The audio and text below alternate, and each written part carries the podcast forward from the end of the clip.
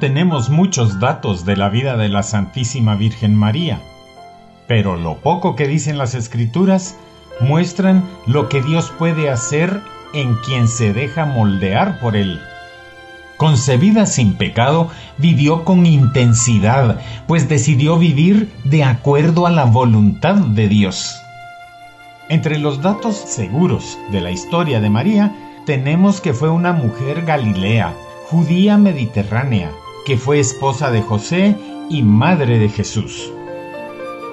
Sobre el significado del nombre María, los autores no están de acuerdo, pero se consideran como los más probables dos referencias, la que deriva del compuesto egipcio-hebreo Mirya o Mirjam, que significa la amada de Yahvé, y Mirm, que deriva de una antigua lengua semítica que significa la excelsa, la sublime.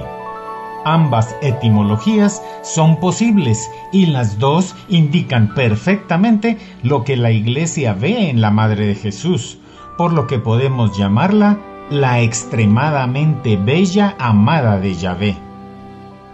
San Pablo, el primer autor del Nuevo Testamento que menciona a la Madre de Jesús, dice que al llegar la plenitud de los tiempos, es decir, cuando llegó el día señalado por Dios, Dios envió a su Hijo nacido de mujer, nacido bajo la ley para rescatar a los que estaban bajo la ley.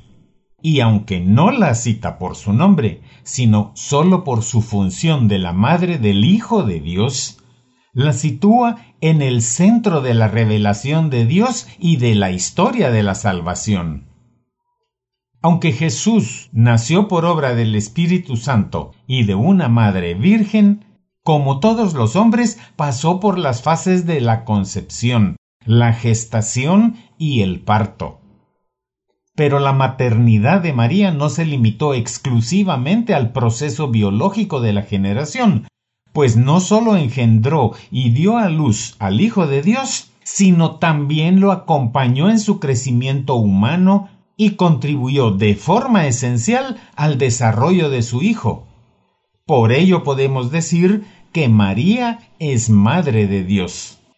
Se podría pensar que Jesús, al ser divino, no tenía necesidad de educadores, pero el misterio de la encarnación revela que el Hijo de Dios vino al mundo en una condición humana semejante a la nuestra, excepto en el pecado, como dice la carta a los Hebreos y como todo ser humano requirió la acción educativa de sus padres. San Lucas, que es particularmente atento al período de su infancia, narra que Jesús en Nazaret se hallaba sujeto a José y a María, lo cual demuestra que Jesús estaba dispuesto a recibir y abierto a la obra educativa de sus padres.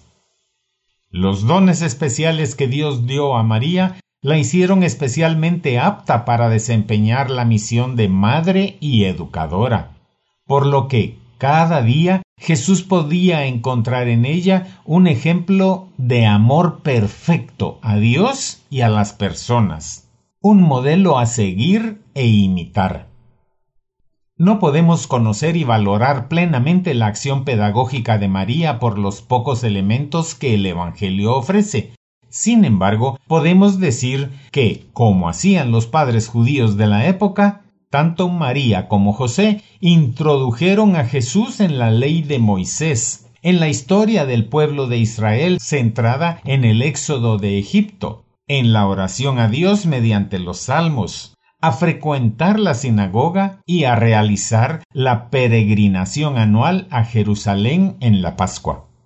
Al ver los resultados, vemos que su obra educativa no solamente fue eficaz, sino profunda pues la misión educativa de María, dirigida a un hijo tan singular, presenta algunas características particulares respecto al papel que desempeñan las demás madres. Ella garantizó las condiciones favorables para que se pudieran realizar los valores esenciales que se encontraban ya presentes en su hijo. Por ejemplo, el hecho de que Jesús no hubiera pecado exigió de María una orientación siempre positiva.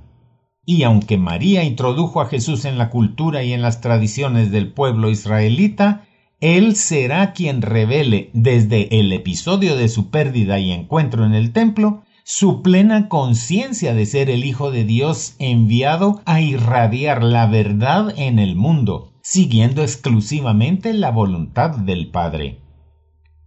De maestra de su Hijo, María se convirtió en discípula del Divino Maestro.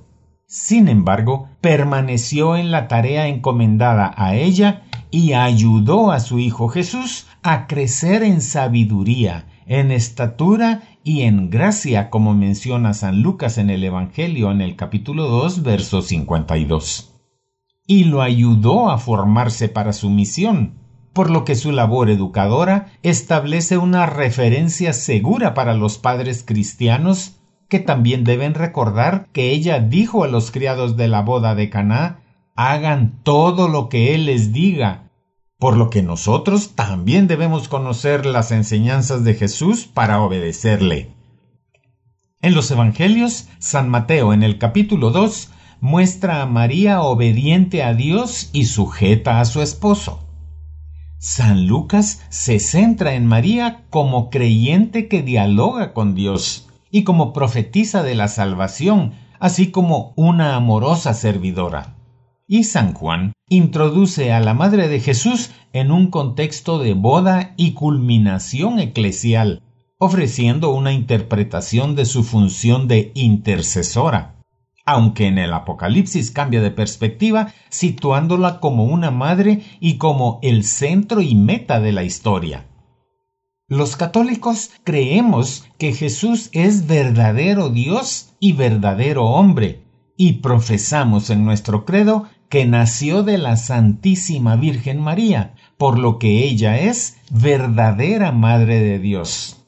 Madre de Dios no en cuanto a su naturaleza divina, sino en cuanto a la encarnación de la segunda persona de la Trinidad. Esto consolidó la confianza en su intercesión, ya que al ser verdadera Madre de Dios puede, como en las bodas de Caná, interceder en favor de nosotros. Con esto muestra cuál es su acción en Jesús y en la historia, pues ese pasaje va más allá del milagro. Nos dio a conocer la influencia que ella tiene con su amor en su Hijo. Por ello, ella, como parte fundamental del misterio de la encarnación del Verbo, ha tenido siempre una participación vital en la evangelización y en la vida cristiana. María no solo tiene importancia para la comunidad por ser la Madre de Dios, sino porque en ella la comunidad de seguidores de su Hijo encontró el perfecto modelo a seguir en el proyecto salvífico de Dios. Podemos decir que María surge desde la primera evangelización como madre de Jesús y los discípulos, como intercesora y como modelo a seguir. Entonces, si queremos ser discípulos de Jesús, deberemos ser como María, imitar su fe, su obediencia, su alegría, su dependencia total de Dios, su delicadeza con los necesitados y su aceptación incondicional de la voluntad de Dios por lo que debemos tenerla entre lo más preciado de nuestra vida. En cuanto se originó el culto a Cristo, surgió también el culto a María, que se desarrolló primero como devoción, pero la conciencia que la comunidad fue adquiriendo de la maternidad espiritual de María surgió de lo que dice el Evangelio de San Juan en el capítulo 19 versos 25 al 27. Junto a la cruz de Jesús estaban su madre y la hermana de su madre, María, esposa de Cleofás, y María Magdalena. Cuando Jesús vio a su madre y junto a ella al discípulo a quien él quería mucho, dijo a su madre, Mujer, ahí tienes a tu hijo. Luego le dijo al discípulo, Ahí tienes a tu madre. Nosotros, pues, como discípulos, sabemos que en María tenemos a nuestra Madre Espiritual. También en la persecución se manifestó en los cristianos la conciencia de la maternidad espiritual de María y dio como resultado la primera oración en la que se invoca a María como protectora. Esta oración dice Bajo tu amparo nos acogemos, Santa Madre de Dios. No desprecies las súplicas que te dirigimos en nuestras necesidades. Antes bien, líbranos de todo peligro, oh Virgen gloriosa y bendita. Esto significa que ya en este período de la historia la comunidad cristiana había asimilado que Jesús dejó a María como Madre misericordiosa e intercesora. Hemos hablado de la maternidad divina de María y ahora nos enfocaremos en su virginidad perpetua que es uno de los puntos de mayor discusión a lo largo de la historia, en gran parte debido al hecho de la falta de referencia bíblica adecuada, sumada a la mala interpretación de algunos textos que llevó a crear una idea equivocada sobre este regalo de Dios, con el fin de presentárnosla como el modelo de ese sí total y exclusivo a la voluntad de Dios. No entraré en detalles sobre cómo se ha buscado empañar la virginidad de María, pero veremos algunos ejemplos. Uno es con las citas en las que aparecen los hermanos de Jesús. En el Evangelio de San Mateo capítulo 12, en el de San Marcos en el capítulo 3 y en el de San Lucas capítulo 8. Pero los apologetas, quienes se ocupan de demostrar y defender la verdad de los dogmas del cristianismo, han hecho ver que la palabra hermano en la Biblia tiene diferentes usos y no indica solamente a los hermanos de sangre, sino que puede ser usada para los parientes e incluso para los amigos cercanos. Otro ejemplo es el de la interpretación de las palabras del Evangelio de San Mateo en el capítulo 1 y verso 25, en donde dice, y sin haber tenido relaciones conyugales, ella dio a luz a su hijo primogénito, al que José puso por nombre Jesús. Algunas versiones, como la guadalupana, dicen dio a luz a su hijo primogénito. Sin embargo, la palabra primogénito se usa entre los judíos al hijo que nace primero, aun cuando después no nazca otro por lo que no hay implicaciones de que José y María hayan tenido vida íntima o hayan engendrado más hijos. Por lo que podemos afirmar que Jesús fue único hijo de María. Respecto al dogma de la virginidad perpetua de María, leemos en el Evangelio de San Lucas capítulo 2 y verso 7, y dio a luz a su hijo primogénito y lo envolvió en pañales. En esta cita, los enemigos del dogma han interpretado la palabra primogénito exclusivamente por su primer hijo. Si bien puede tener esta interpretación, puede significar también su único hijo. De hecho, en la carta de San Pablo a los colosenses, en el capítulo 1 y verso 15, el apóstol se refiere a Jesús como la imagen del Dios invisible, el primogénito de toda criatura. Jesucristo es el primogénito. Indica que Él es el Creador, el que era antes de todas las cosas y quien sostiene todas las cosas que existen, como dice San Pablo en el verso 17 del mismo capítulo primero en la carta a los colosenses. En cuanto al nacimiento virginal, esto significa que la concepción y el nacimiento sucedieron sin unión sexual entre María y hombre alguno. El ángel declaró el nacimiento virginal como un hecho, tanto a María como a José. A María el ángel le dijo, No tengas miedo, pues tú gozas del favor de Dios. Ahora vas a quedar encinta, tendrás un hijo y le pondrás por nombre Jesús. María preguntó al ángel, ¿Cómo podrá suceder esto si no vivo con ningún hombre? El ángel le contestó, El Espíritu Santo vendrá sobre ti, y el poder del Dios Altísimo se posará sobre ti. Por eso el niño que va a nacer será llamado Santo e Hijo de Dios. Evangelio según San Lucas capítulo 1 versos 30 al 35. Y a José, como describe el Evangelio de San Mateo en el capítulo 1 versos 23 y 25, el ángel le dijo, refiriéndose a María, la Virgen quedará encinta y tendrá un hijo al que pondrán por nombre Emanuel.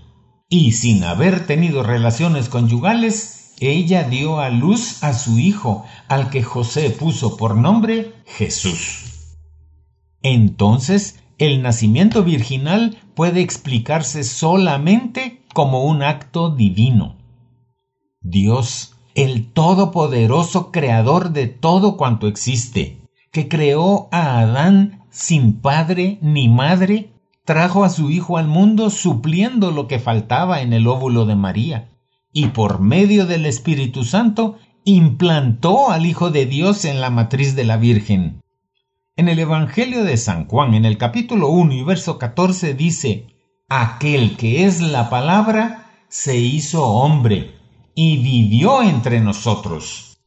Cuando Juan dice aquel que es la palabra, se refiere a Jesús, el Hijo de Dios, que existe desde siempre, el que formó todo cuanto existe, como dice el Génesis en el principio. Él tomó para sí la naturaleza humana y vino como hombre entre los hombres. Otro dato que debemos conocer es el dogma de la Inmaculada Concepción de María, definido por Pío IX en 1854. Significa que María, desde su concepción, fue preservada del pecado original y que nunca cometió pecado.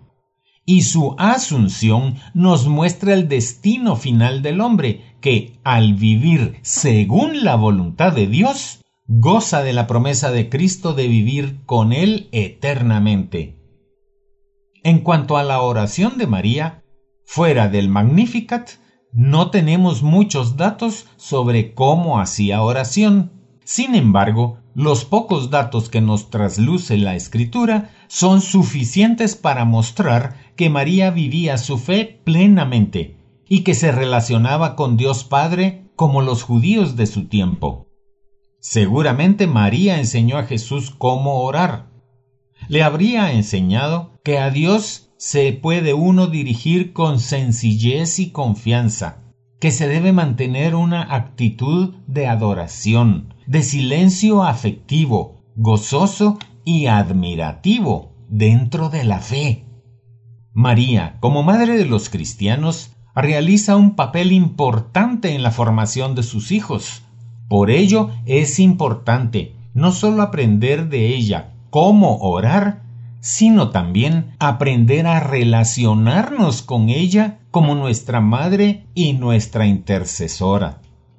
Si queremos seguir su ejemplo, el Ave María, la oración dirigida a María como Madre de Dios y Madre nuestra, deberá ser la oración que expresa nuestro amor y confianza en ella, pues es la oración de quien sabe que tiene una Madre en el cielo, que por ser madre de Jesús, que es Dios, de la misma manera que hizo en Caná, puede ahora interceder ante él por nosotros. La oración a María ha de ser un diálogo amoroso, una súplica confiada hacia ella, a la que todas las generaciones llamarán bendita, aquella para la que no existe un no de parte de su hijo, como quedó de manifiesto en la boda de Caná. María estuvo con su Hijo en los buenos como en los malos momentos, y al ser nombrada por Jesucristo Madre nuestra, al decirle a Juan y con él a cada uno de nosotros, He ahí a tu madre, ella hace lo mismo en nuestra vida, está presente en las buenas y en las malas, como una madre amorosa. Y sabedora de que su Hijo amado la escucha siempre atento, intercede ante Él por nosotros. También escuchamos que María nació con características muy especiales para que cumpliera en la tierra una misión también muy especial. Desde antes de su nacimiento fue preparada para que fuera la madre del Hijo de Dios, y cuando el ángel le preguntó, ella decidió aceptar la propuesta de Dios, y luego vivió haciendo todo cuanto le correspondía para cumplir a cabalidad con el proyecto que Dios le encomendó. Dios también nos dio a cada uno de nosotros características especiales para que cumplamos con la parte de la misión que nos corresponde. Y también como María debemos estar dispuestos y hacerlo. Pero para ello debemos estar atentos a la voz de Dios, conocer su voluntad y vivir de acuerdo a ella, sabiendo que Él estará a nuestro lado siempre para ayudarnos a alcanzar la meta que Él nos indicará cada día. Él nos conducirá si al igual que María conocemos las escrituras y nos mantenemos atentos a lo que Él nos diga en oración y obedecemos. Sigamos pues el ejemplo de María, Madre de Jesús y Madre nuestra, y con nuestra conducta de hijos respetuosos, amorosos y obedientes, honrémosla, y así agradaremos a su Hijo Jesucristo nuestro Salvador y Señor. Si decimos sí al llamado de Dios y damos testimonio que Jesús está en nosotros como nuestro Salvador y Señor, y hacemos su voluntad, podremos llevar a cabo la misión que Él nos dejó, que es ampliar el reino de Dios en la tierra. Y el reino de Dios es cada corazón en el que habita Jesús. Hagamos pues que en cada corazón de las personas que están cerca de nosotros habite Jesús. Demos testimonio de su presencia en nuestra vida, en nuestro corazón, y así nuestro prójimo se volverá a Él y lo reconocerán como su Salvador, como su Señor. Que así sea.